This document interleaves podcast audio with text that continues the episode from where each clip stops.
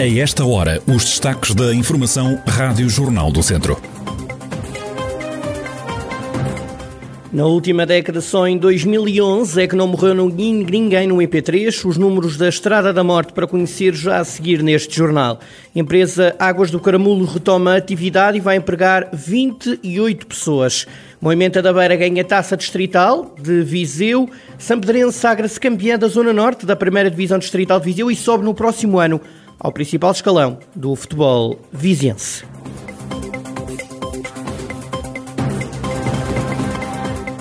A atualidade da região em desenvolvimento já a seguir.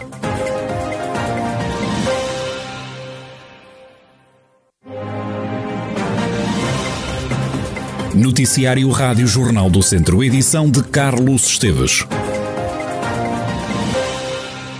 Começamos com o ponto de situação da pandemia na região de Viseu. Durante o fim de semana, o distrito registrou mais cinco casos novos de contágio pelo novo coronavírus todos registados no sábado.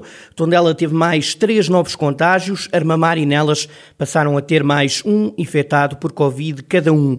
A região já ultrapassou há algum tempo a marca dos 29 mil infectados, no total 29.188 infectados, pelo menos, e eh, recuperados 27.754 e a lamentar 658 mortes. E numa altura em que voltou a falar-se da urgência da requalificação do IP3 por causa de mais um acidente mortal, a Rádio Jornal do Centro analisou os números mais recentes sobre aquela que é conhecida como a Estrada da Morte. Se olharmos para a última década, só em 2011 é que não morreu ninguém no IP3, vítima de um acidente de viação. 2016 foi o ano em que mais acidentes se registaram. Filipa Jesus. Ainda vamos a meio do ano e já houve 21 acidentes no IP3. Em 10 anos morreram nesta autoestrada 21 pessoas. 2012 e 2015 foram os anos mais mortíferos, com 4 vítimas mortais cada. Em 2011 não morreu ninguém no IP3. Se olharmos para o número de acidentes, 2016 foi o ano com mais sinistros. No total foram 78 as ocorrências. Ao contrário do que se pudesse pensar, 2020, ano de pandemia e de pouca circulação nas estradas, não foi o ano com menos acidentes no IP3. Esse bom registro aconteceu em 2013, com apenas 43 ocorrências. Na memória de todos ficaram acidentes que levaram à morte de alguns jovens. A 2 de novembro de 2019, uma jovem de apenas 20 anos perdeu a vida junto a Fail. A vítima mortal era a única ocupante da viatura ligeira em que seguia no sentido Coimbra-Viseu. Faltavam 20 minutos para as 8 da manhã. Em 2017, uma criança de 12 anos morreu perto de Treixedo, em Santa Combadão. O jipe de matrícula suíça em que seguia com a mãe e com o irmão despistou-se e colidiu com um pesado que circulava em sentido contrário. A criança teve morte imediata. A 22 de novembro de 2008, um jovem de apenas 23 anos despistou-se na zona de Botulho. Na altura, as autoridades relataram mais acidentes que aconteceram naquele lugar do IP3. O jovem natural de Santa Combadão não resistiu aos ferimentos e ali perdeu a vida. 10 anos negros no IP3, 21 mortos, 41 feridos graves e 608 acidentes. Em média por ano há no IP3 60 acidentes. Foi reaberta a fábrica das águas do Caramulo em Varzielas, no Conselho de Oliveira de Frades. Esta fábrica estava fechada desde 2019, com a readmissão dos 28 trabalhadores e também com a possibilidade de serem recrutados mais alguns jovens trabalhadores. O investimento é de 10 milhões de euros. O Presidente da União de Freguesias de Arca e de Varzielas Jorge Bandeira, garante que se trata de uma mais-valia para a região e para a Serra do Caramulo.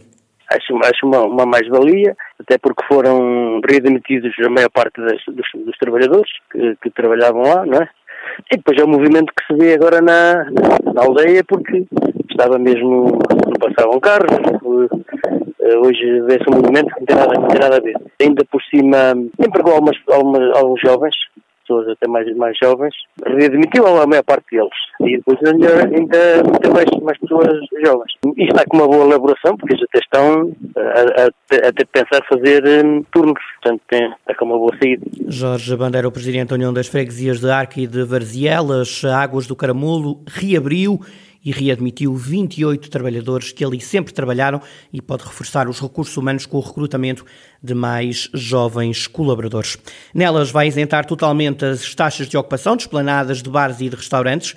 A proposta foi apresentada pelo Executivo de Borges da Silva e acabou aprovada por unanimidade. O autarca acredita que estas medidas vão permitir revitalizar o tecido económico do Conselho evidentemente o nosso tecido económico e social está fragilizado e precisa também do apoio e do impulso municipal relativamente à retoma que todos desejamos da pujança de iniciativas do pequeno comércio, das pequenas iniciativas empresariais, que também constroem muito, além das grandes empresas que existem, como todos sabemos em elas, que constroem muito o nosso tecido económico e social aqui no município. E por isso há isenção de, de taxas relativamente às flanadas, mas alargamos também, já desde o início do ano, também a isenção da publicidade, da taxa relativa à publicidade dos estabelecimentos comerciais, particularmente o, o pequeno comércio e serviços, que tenham volume de negócios até 20 mil euros.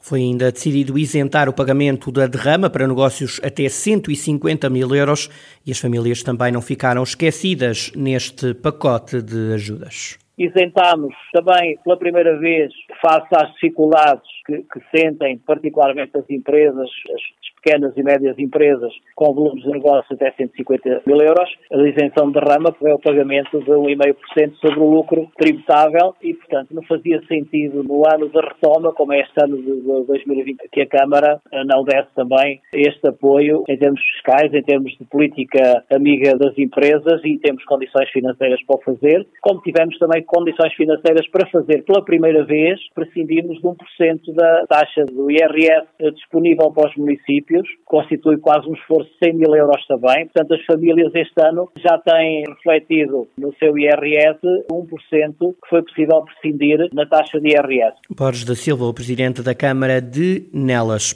Diego Garcia é o candidato do Bloco de Esquerda à Assembleia Municipal de Carregal do Sal. O bloquista quer que o partido cresça no Conselho. Diego Garcia defende que a gestão feita pelo Executivo liderado por Rogério Abrantes parou no tempo foi um, executivo, uh, porque agora neste momento parece que o Partido Socialista está partido ao meio, mas uh, eu relembro que o líder da bancada uh, municipal do PS, Paulo Catalino, votou sempre ao lado do, do executivo PS, liderado pelo Rogério. Portanto, estas diferenças vincadas entre eles aparecem agora. Nós achamos que a gestão do PS parou no tempo, parou no tempo. Tivemos oito anos com uma ou duas obras importantes. A questão das hectares arrastou-se durante estes oito anos. A questão do canil também só agora, neste mandato, é que se fez. E basicamente eh, é por aí. A gestão está obsoleta, está cheia de tiques conservadoristas que nós não sabemos minimamente e nós realmente mostramos como uma verdadeira alternativa. Fomos o partido que mais moções apresentou na Assembleia Municipal, que mais propostas fez. Diego Garcia, o candidato do Bloco à Assembleia Municipal de Carregal do Sal. Agora ao desporto, a Sampedrense recebeu e venceu o Oliveira do Douro por 3-0 e sagrou-se campeã da primeira divisão distrital Zona Norte da Associação de Futebol de Viseu. Com este título, a equipa de São Pedro do Sul garante um lugar na divisão de honra do próximo ano. Ao principal escalão distrital sobem também o Parada e o Canas de Senhorim, os melhores segundos classificados das séries Norte e Sul da primeira distrital. Na semana passada, também o Capia tinha garantido a subida à divisão de honra pelo título de campeão da Zona Sul da primeira divisão distrital. Ainda pelos distritais, o Mamenta da Beira ganhou a taça da divisão de honra, derrotou na final o Lamego por duas bolas a zero. No futsal, o Viseu 2001B goleou o Lessa por 10-2.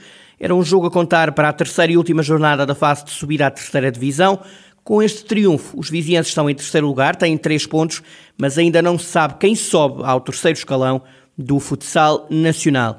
Quanto ao ciclismo, o viziense Tiago Ferreira ficou em sexto lugar do Campeonato Europa de Maratona BTT em XCM, que decorreu na Suíça. O ciclista viziense tinha a expectativa de revalidar o título de campeão europeu que tinha conquistado há dois anos, em 2019.